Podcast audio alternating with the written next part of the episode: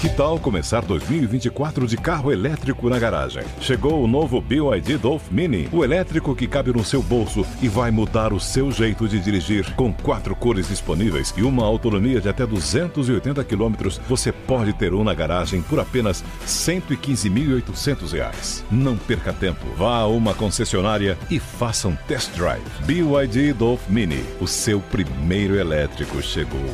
No trânsito, escolha a vida. Lucky Land Casino asking people what's the weirdest place you've gotten lucky? Lucky? In line at the deli, I guess? Aha, in my dentist's office. More than once, actually. Do I have to say? Yes, you do. In the car before my kids' PTA meeting. Really? Yes. Excuse me, what's the weirdest place you've gotten lucky? I never win and tell. Well, there you have it. You can get lucky anywhere playing at LuckyLandSlots.com. Play for free right now. Are you feeling lucky? No purchase necessary. Void where prohibited by law. 18 plus. Terms and conditions apply. See website for details. Há 50 anos, o Brasil conquistava sua primeira vitória na Fórmula 1 com Emerson Fittipaldi. E também em 1970, o Brasil se sagrava tricampeão do mundo no futebol. De um lado, a seleção canarinho com Pelé e do outro, equipe Lotus com Emerson Fittipaldi. Você sabe o que esse ano, então, representou para a indústria automotiva aqui no Brasil? Tiago Berracho, jornalista aqui da Jovem Pan, âncora do Jornal da Manhã e autor do livro Diário nas Copas, lançou nesse mês mais uma joia literária. 1970, O Brasil é Tri. Hoje o Tiago vai trocar os gramados do Estádio Azteca pelas ruas da cidade para falar dos carros que faziam parte da nossa mobilidade urbana no início da década de 70. Mais um craque aqui da Jovem Pan. O Carlos Aros, nosso especialista em novas tecnologias e inteligência artificial, vai falar sobre o impacto da era digital na indústria automotiva. Dos estúdios da Panflix para o meio do deserto da Arábia Saudita, o pentacampeão dos sertões, Gig Spinelli, é o nosso credencial VIP de hoje, com um bate-papo bem legal sobre a sua participação no Rally Dakar 2021, que acontecerá no início do próximo ano. Ninguém tem dúvida de que Lewis Hamilton conquistará o título de heptacampeão nesse ano para se igualar a Michael Schumacher. O que nós vamos trazer hoje para você é a data que isso vai acontecer e com quantas provas de antecipação. Meu parceiraço Nilson César vai colocar a sua experiência na primeira fila do grid do Máquinas na Pan para comentar a era Fittipaldi na Fórmula 1 e Marcelo Matos, nosso craque do mercado, vai trazer informações sobre o balanço mensal da Anfávia. Tudo isso e muito mais você vai acompanhar agora nesses próximos 30 minutos comigo aqui no Máquinas na Pan. Lembrando que agora dá para acompanhar toda a nossa programação também em vídeo pela Panflix e pelo canal Jovem Pan News. Então se ajeita bem aí no cockpit, aperte o cinto, porque o Máquinas na Pan dessa semana está só começando.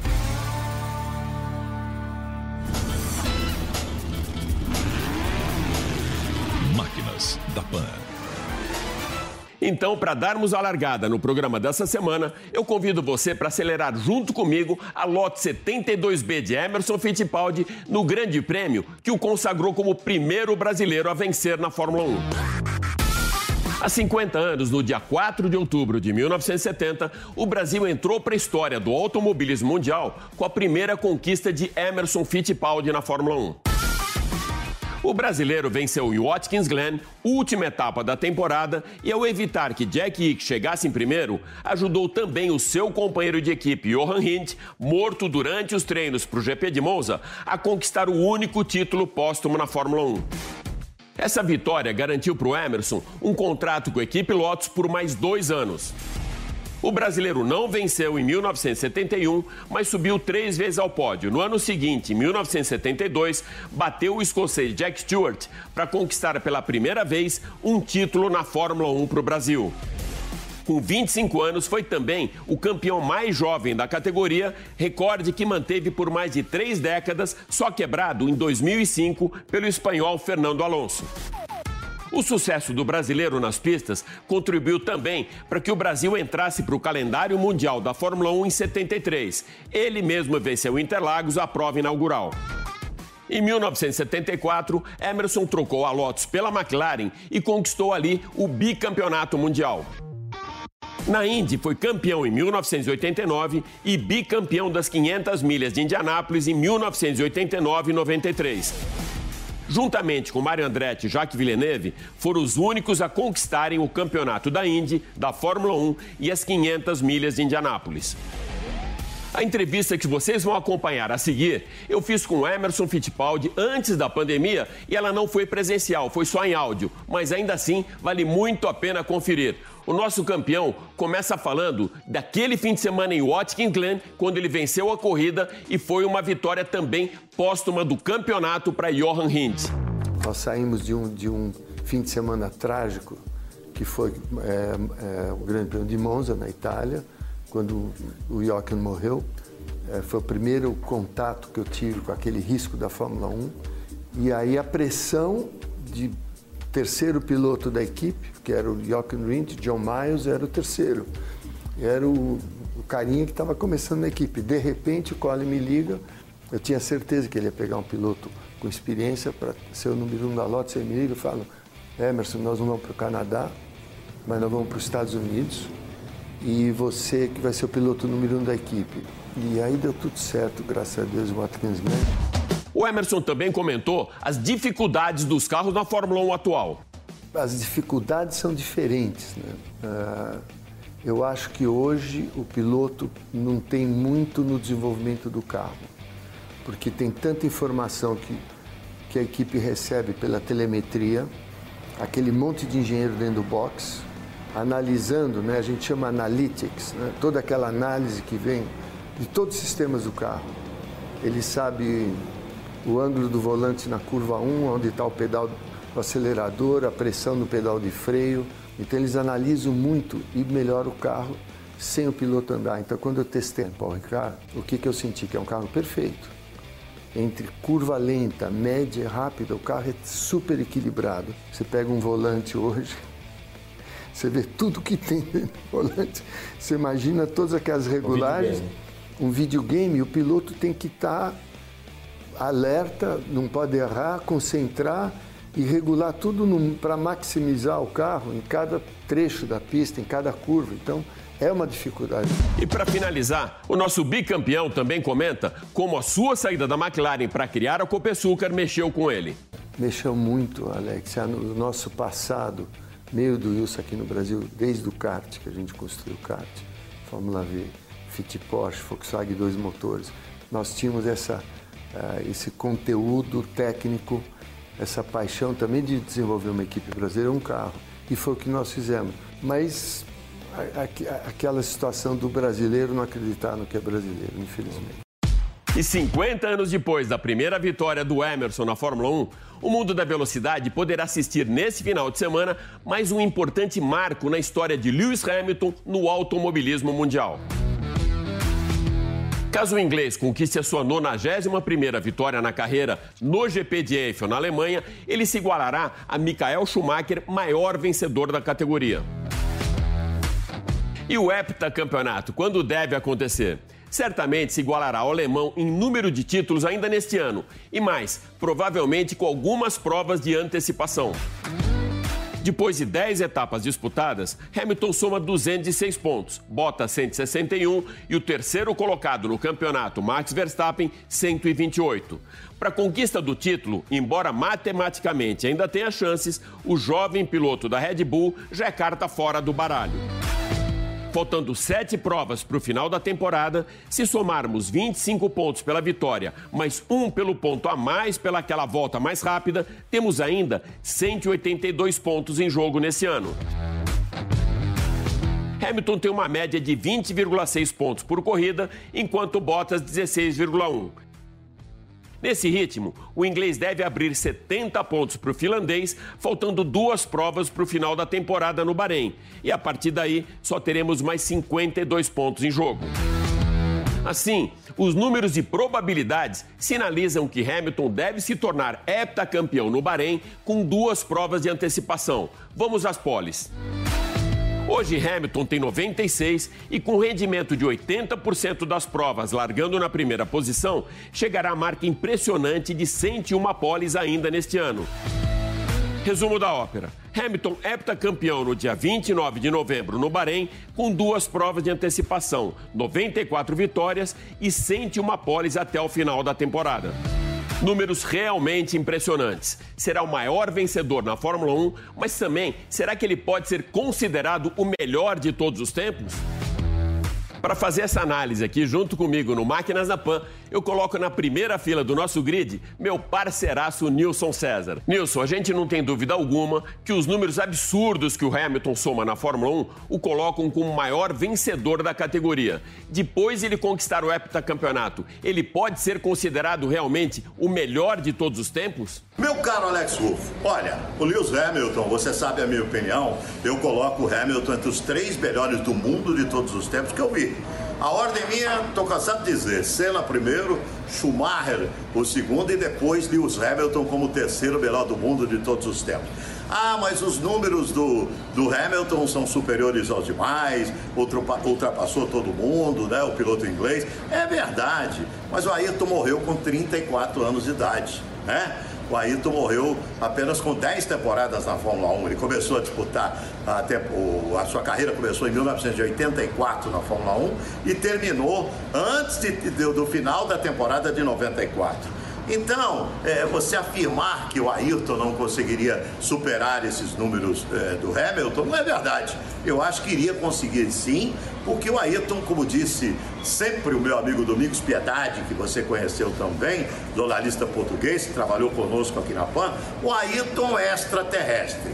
Depois a gente analisa os demais. Tá falado, Alex? Nilson, voltando agora no tempo, 50 anos atrás, em Watkins Glen, o Emerson conquistaria sua primeira vitória na Fórmula 1. Eu gostaria que você comentasse a importância que essa vitória teve para o Brasil e também aqui para a Rádio Jovem Pan, que teve durante muito tempo o Wilson Fittipaldi como narrador da categoria aqui na rádio. Alex, olha, quem não se lembra da primeira vitória de Emerson Fittipaldi na Fórmula 1? Foi importantíssimo para o Brasil, essa vitória do Emerson. E a Jovem Pan, meu amigo, para a Jovem Pan foi por demais de importante tudo que se relacionou com Emerson Fittipaldi. Quem narrava as corridas de Fórmula 1 aqui na Pan, mesmo antes das imagens serem mostradas pela TV Globo, era o nosso velho barão, Wilson Fittipaldi. E o Barão era o pai é, do Emerson Fittipaldi. O Barão teve o privilégio de narrar em Monza o primeiro título mundial do filho também. É, foi um negócio sensacional. Isso é histórico. Isso é histórico. Acho que jamais aconteceu. Um pai narrando o filho campeão mundial de Fórmula 1 e isso aconteceu com Emerson Fittipaldi em Monza no seu primeiro título do mundo de Fórmula 1. Então, foi extremamente importante aquela vitória. O Emerson abriu caminho para todo mundo. O Emerson conquistou dois títulos de Fórmula 1, o Nelson veio com três e depois Ayrton Senna com mais três. O grande mestre, o cara que abriu o caminho para a galera, chama-se Emerson Fittipaldi. E foi bom para o rádio, foi bom para a televisão e foi bom para a Fórmula 1 aqui no Brasil. Hoje o Máquinas na Pan já comemorou a primeira vitória de Emerson Fittipaldi na Fórmula 1 em 1970, um ano marcado não só pelo automobilismo. No futebol, a seleção canarinho conquistou também a Copa do Mundo no México e nas pistas Emerson Fittipaldi. Nos gramados Pelé e aqui no estúdio da Panflix comigo, mais um campeão, o jornalista e apresentador do Jornal da Manhã, Tiago Berrais, que depois do sucesso do livro Diário nas Copas, lançou agora 1970, O Brasil é Tri. Tiago, seja super bem-vindo aqui ao Máquinas da Pan. Obrigado pelo prestígio de estar aqui com a gente, amigo. Imagina, Alex, a honra é toda minha de estar aqui com você, que é um craque do automobilismo. E é bom deixar claro o seguinte, que o Alex sabe muito mais do futebol do que eu sei de automobilismo ou de carro, que absolutamente nada, viu, Alex? Obrigado pelo convite, é bom estar aqui. É um, é um campeão de modéstia também. Tiago, em 1970 você ainda não era nascido, você nasceu em 76. Mas por todas as suas pesquisas, eu sei que você é um exímio pesquisador. Quais os carros que você pesquisou que estavam nas ruas em 1970. Olha, interessante, o Alex, antes mesmo de ser jornalista e também virar fã de Copa do Mundo de futebol, eu me lembro que eu ia para os sebos procurar exemplares da revista Quatro Rodas. Eu gostava principalmente das revistas Quatro Rodas do começo dos anos 70 e eu gostava das cores dos carros, aquele hoje talvez brega, mas aquele verde limão, o amarelo, aquela coisa. Eu lembro muito dos carros da Volkswagen, o TL, a Variant, a Brasília só chegou em 73, que eu, que eu sei, eu já pesquisei, mas aqueles carros são, são interessantes, porque você faz uma comparação com aqueles carros de 1970 com os carros hoje, não tem absolutamente nada a ver. O que o Brasil e a indústria automobilística como um todo, o que tudo isso evoluiu. Agora, falar de futebol e de carro também é interessante, porque quando o Brasil ganhou a Copa de 70, o então prefeito Paulo Maluf deu um Fusca para cada um dos campeões. E o carro sempre está misturado, né? Você tem aquelas imagens aéreas dos estádios,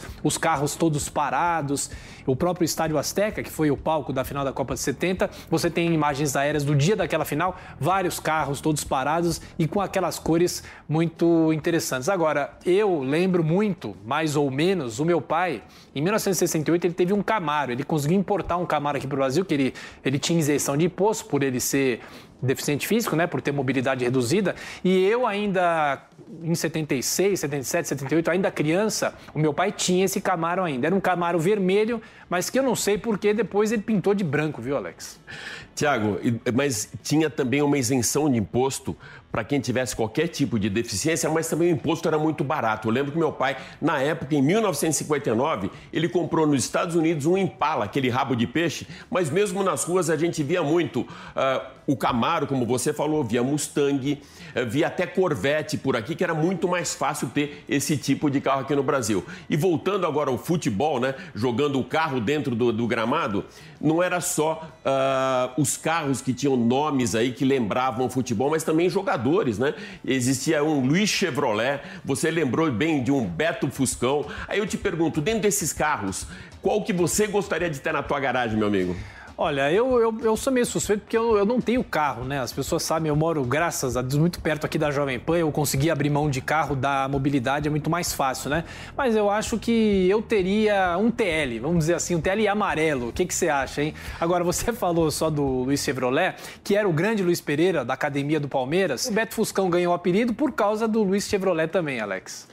Olha, eu tive o privilégio de receber em primeira mão o livro, então vou pedir até para Alê passar para mim aqui o livro Brasil, 1970, o Brasil é tri. Tiago, como que faz? Eu já tenho o meu, inclusive, autografado, com dedicatória tudo, mas como que faz para adquirir o livro? É pelo Amazon, é nas livrarias? Como funciona?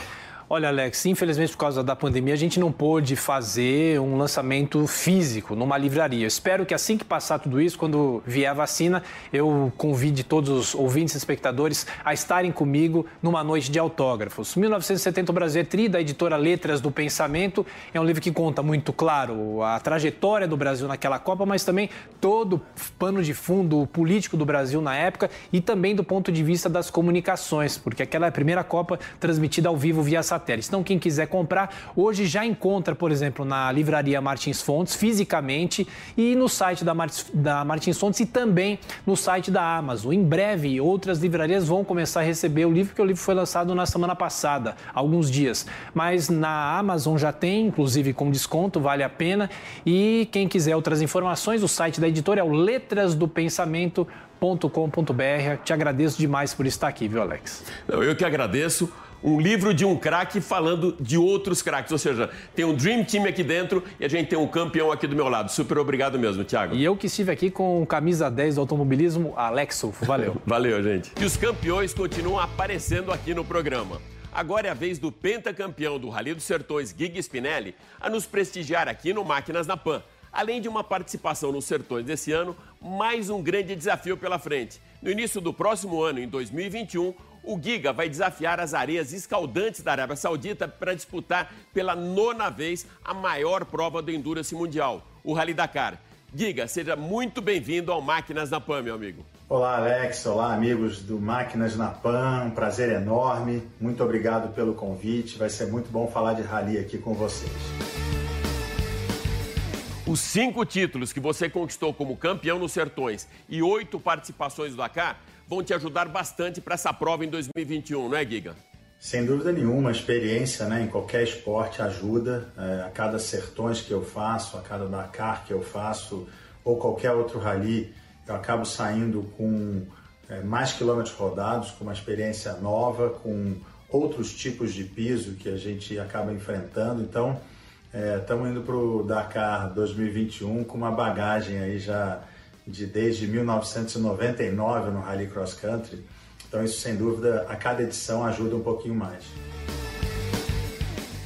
Quais os maiores desafios a serem enfrentados por você nas areias do deserto da Arábia Saudita em 2021? Eu fiz oito vezes o Dakar na América do Sul, de 2009, que foi o primeiro ano, até 2016, e estou há quatro anos sem disputar o Dakar. Então acho que um dos grandes desafios dessa edição vai ser é, o Dakar ser disputado num novo continente para mim, que aconteceu pela primeira vez agora em 2020, 2021 vai ser a segunda vez que o Dakar acontece na Arábia Saudita.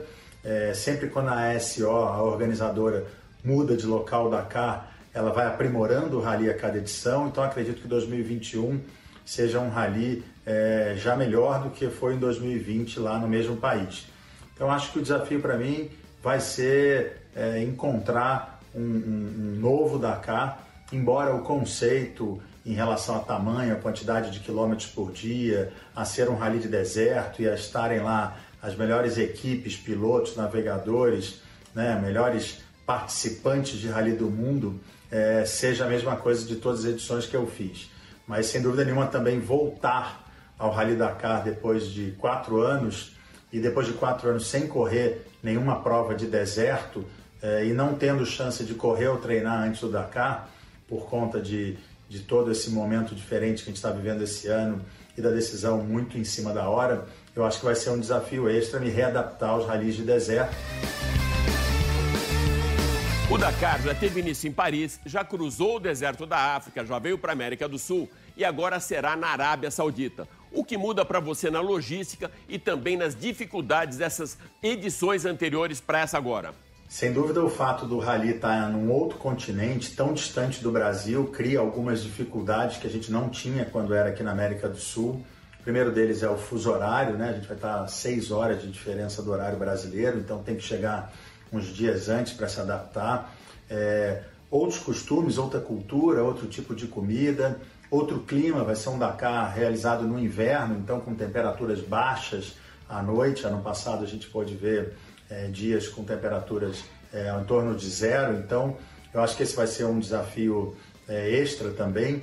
E obviamente a logística, a distância, né? embora todos os nossos equipamentos saiam da Europa direto para lá, tem a nossa equipe, né? eu, o Youssef, navegador, saindo daqui do Brasil, é, enfim. Mas a, a SO, a organizadora, ela cria toda uma facilidade para transportar todos os veículos e materiais necessários da base onde está a equipe, que no nosso caso é Portugal, é, até ao local do rally, que esse ano vai ser realizado na Arábia Saudita mais uma vez. De alguma forma, você consegue utilizar toda a tua experiência como campeão e também essa participação agora nos Sertões esse ano como um preparativo para o Dakar em 2021? O Dakar é um rally de características desérticas, características muito próprias. É, os Sertões é um rally realizado no Brasil onde a gente não tem é, locais de grandes dunas como o Dakar passa, de trechos longos em desertos, é, sem nenhum tipo de vegetação, sem estrada muitas vezes. Mas, de certa forma, o fato de estar correndo um rally agora no início de novembro, é um rally duro, um rally exigente como o Rally dos Sertões, e a gente na sequência está indo correr o Dakar em janeiro, não deixa de ser um ótimo treino, não deixa de ser é, uma chance da gente é, evoluir na pilotagem, na navegação, evoluir talvez em alguns aspectos técnicos do carro também. Então, embora não seja um rally comparando os sertões com o Dakar com características é, semelhantes em, em, conceito de rally, é, ajuda sim, é um treino e vai ser bom eles estarem próximos um do outro, sem dúvida que vai ser um, um, um benefício fazer aí os quase é, 2 mil quilômetros de especiais nos sertões e depois partir para o Dakar para fazer mais em torno de 4 a 5 mil quilômetros. Com o pé no chão, ou melhor, com a roda na areia, o que, que a gente pode esperar da dupla Giga e Youssef no Dakar? A minha avaliação de performance numa corrida, qualquer que seja que a gente vai disputar, é sempre muito racional sempre muito pé no chão. Então, é, tem quatro anos que eu não corro Dakar, embora a experiência de oito participações, mas são quatro anos sem correr o Dakar e cinco anos sem disputar uma prova de deserto, porque o último Dakar a gente não chegou até o deserto. É, então isso vai contar, é, principalmente nos primeiros dias, até a gente se readaptar a esse estilo de rally, de pilotagem, de navegação. Por outro lado, a gente tem um carro superior aos últimos anos que a gente correu. A nossa Triton Sport Racing é um carro excelente, embora seja um carro novo ainda. A gente correu os Sertões do ano passado, correrá os Sertões desse ano e estará fazendo a primeira prova de deserto com a Triton no Dakar 2021. Então, é, a nossa falta de prática dos últimos anos e o, o carro novato para um Dakar, sem dúvida é uma condição que é, a gente tem que redobrar a atenção e os cuidados no primeiro dia, mas vamos tentar imprimir sempre um ritmo bom, um ritmo crescente e forte, é, buscando como objetivo principal chegar ao fim do Dakar, é, que a gente tem esse, esse desafio, e é sempre um desafio, chegar ao fim do Dakar e buscando como objetivo secundário a nossa melhor, é, o nosso melhor resultado comparado com todos os anos que eu competi, que foi um nono é, lugar na geral e um segundo lugar na nossa categoria na época gasolina. Esse foi o melhor resultado do Dakar. Vamos buscar um resultado melhor, mas com bastante consciência de que a gente vai estar enfrentando equipes, pilotos, navegadores e carros extremamente desenvolvidos para essa prova, que vem praticando o Dakar em todos esses anos e que a gente está aí numa condição quase que de reestreia no Dakar e estreia de um carro novo.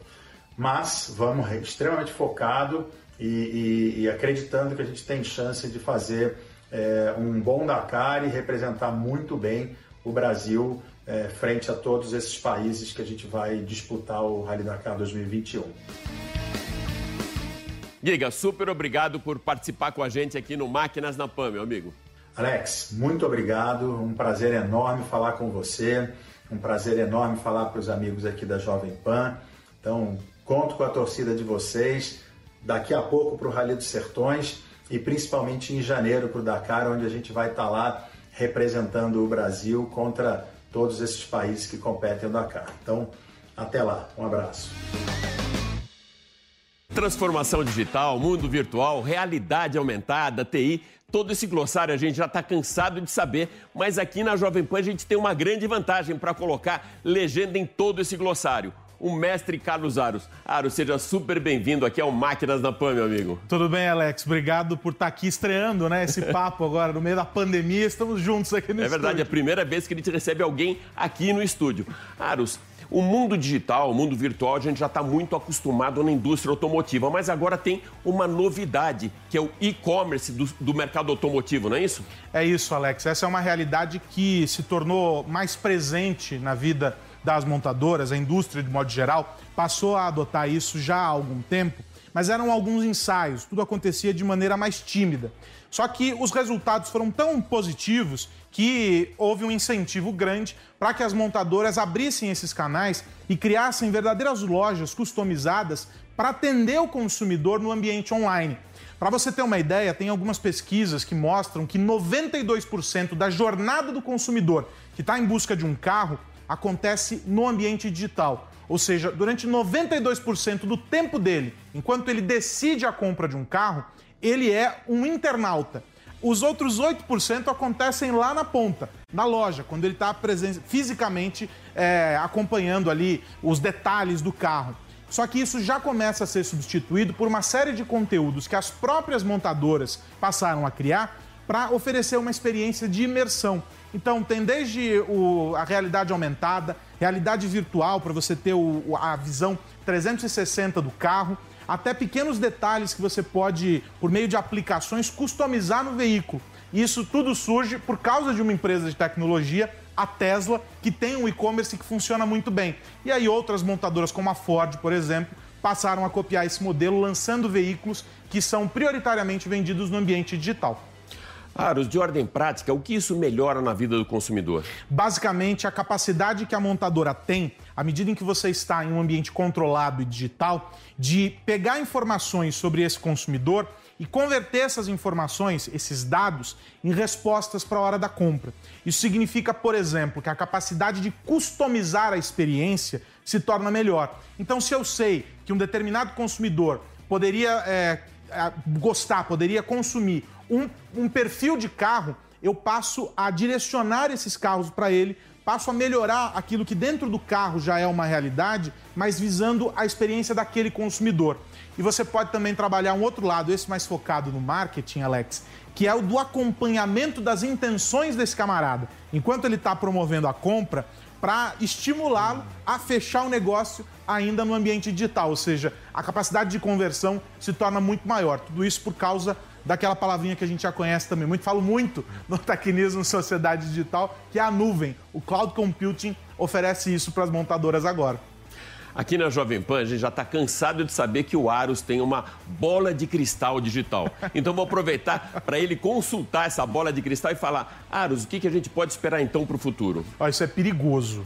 bola de cristal na tecnologia é complicado, porque tudo que eu digo hoje, amanhã pode já ter virado é, completamente a contramão a tendência. Mas, basicamente, o que a gente pode esperar? Assim como em alguns outros segmentos, a digitalização da, da realidade desse consumidor se tornou algo muito rápido. E em alguns deles a gente está falando basicamente do começo desse ano até esse presente momento. Ou seja, o período da pandemia intensificou experiências digitais. A gente teve, por exemplo, no caso uh, da indústria automotiva, concessionárias fechadas, a gente teve a impossibilidade de lançamentos de veículos com aquelas ativações que costumeiramente são feitas e você acompanha todas elas. E isso fez com que essa experiência, esse ponto de contato entre o consumidor e a marca fosse transformado em uma experiência digital. A partir de agora, o que nós vamos assistir? Cada vez mais esse contato acontecendo por meio do digital, com recorrências, experiências que vão sendo criadas, como lojas, aplicativos por meio do, dos quais é possível uh, customizar o carro, as escolhas que você faz, ou a chegada, que deve acontecer em breve, de elementos de realidade aumentada para você projetar o veículo, projetar pedaços do carro para você não tocar, mas conseguir visualizá-los é, em três dimensões, por exemplo, como se estivessem no ambiente. Isso facilita na hora da escolha, porque se um dos argumentos utilizados é que você precisa entrar no carro, a realidade aumentada, a realidade virtual, permitem que você virtualmente, digitalmente, entre no veículo, conheça o veículo. Alguns casos tem tecnologia, por exemplo, que faz a semelhança de toque. Então, ah, eu quero saber qual é a textura do couro do banco do carro. Bom, algumas tecnologias daqui a alguns anos vão permitir que essa sensação seja transmitida uh, para o usuário, para o consumidor. A indústria automotiva caminha cada vez mais para ser uma indústria de tecnologia uh, e não só a indústria uh, que coloca essas máquinas com grandes motores, com bons motores no mercado. Aros, uma dúvida agora que não é só minha, mas muita gente também me pergunta: digital ou digital, meu amigo? Para nós é digital, né? é igual o, o, o, Facebook ou Facebook. É como a gente costuma falar. Depende do, o, de como você está adotando o termo. Tem muitas empresas que você fala assim, não, porque a transformação digital, eles olham meio torto para você, dizem assim, digital transformation. Mas para nós é transformação digital e é isso aí. Aros, então, super obrigado por mais essa aula aqui no Máquinas na Pan do mundo digital. Um abração, Alex. Até mais, pessoal. Do mestre da tecnologia, Carlos Aros, agora para o mestre do mercado automotivo, Marcelo Matos. A Anfávia divulgou nessa semana o seu balanço mensal e o Marcelo traz agora para a gente todas as informações. A indústria automotiva revisou suas projeções de queda para 2020. O recuo ainda será expressivo, mas menor que o esperado no momento mais crítico da pandemia, com fábricas e concessionárias fechadas. A Anfave, Associação das Montadoras, começou o ano com expectativa de alta de 7% na produção, 3 milhões e 160 mil veículos. Baixou em julho para 1 milhão e 630 mil.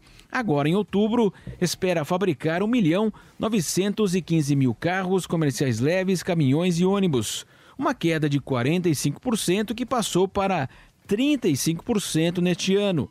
O presidente da Anfávia, Luiz Carlos Moraes, ressalta os efeitos políticos que interferem na retomada econômica. Brasília vai ter a sensibilidade é, e o cuidado no controle é, é, do debate, né, da, da, da, questão do endividamento, que eles encontrem uma saída para o Renda Brasil, Renda mais Brasil, seja lá qual for o nome do programa, que a saída do abono emergencial seja feita de tal forma planejada que a economia consiga a, a voltar a crescer, que a gente não tenha é, dificuldades na questão do teto, né, porque qualquer instabilidade nessa questão traz uma volatilidade, cria insegurança, o investidor tira o dinheiro e a gente pode perder a, a, a curva da recuperação como nós imaginamos, como nós já sinalizamos para vocês.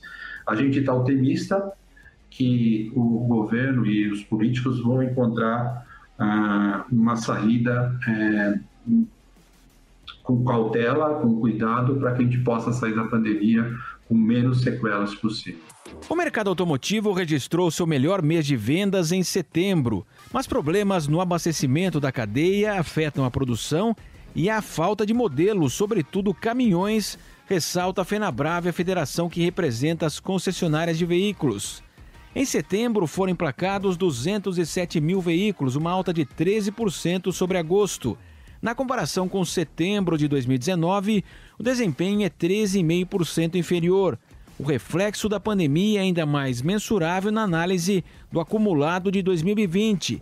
De janeiro a setembro foram vendidos 1 milhão e 374 mil veículos, um tombo de 32% sobre os 2 milhões e 29 mil do mesmo período do ano passado.